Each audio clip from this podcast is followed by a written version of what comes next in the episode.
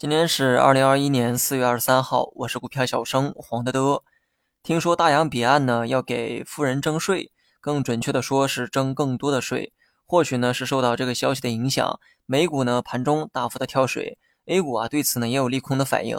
虽说呢指数收涨，但个股呢表现明显很弱。撑起指数的是各大机构抱团股。一说到抱团股啊，多数人呢就会想到白酒。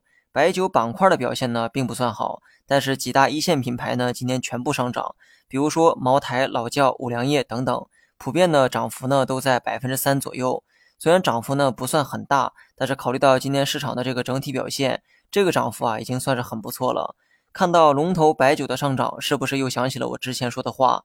一天以前呢，市场还在炒小酒企，这两天小酒企刚回调，几个龙头呢就开始补涨。那么这种手法呢，我之前至少说过三遍有余哈。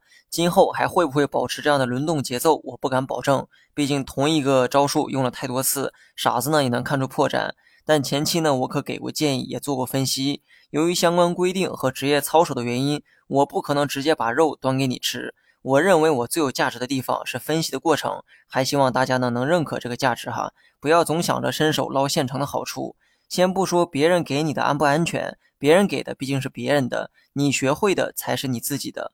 所以说今天个股啊表现的比较差，下跌两千九百多家，但指数却很符合技术图形，尤其是创业板均线形成多头之后，今天呢又涨了百分之一点八七。那么明天呢又是周末，细节的地方我就不做预判了。所以说这两天没啥太好的表现，但是呢给个及格啊还是合理的。操作方面呢，我选择继续持股。我也一直强调，一两天的走势啊不会改变趋势，你也无法通过一两根 K 线来判断趋势的变化。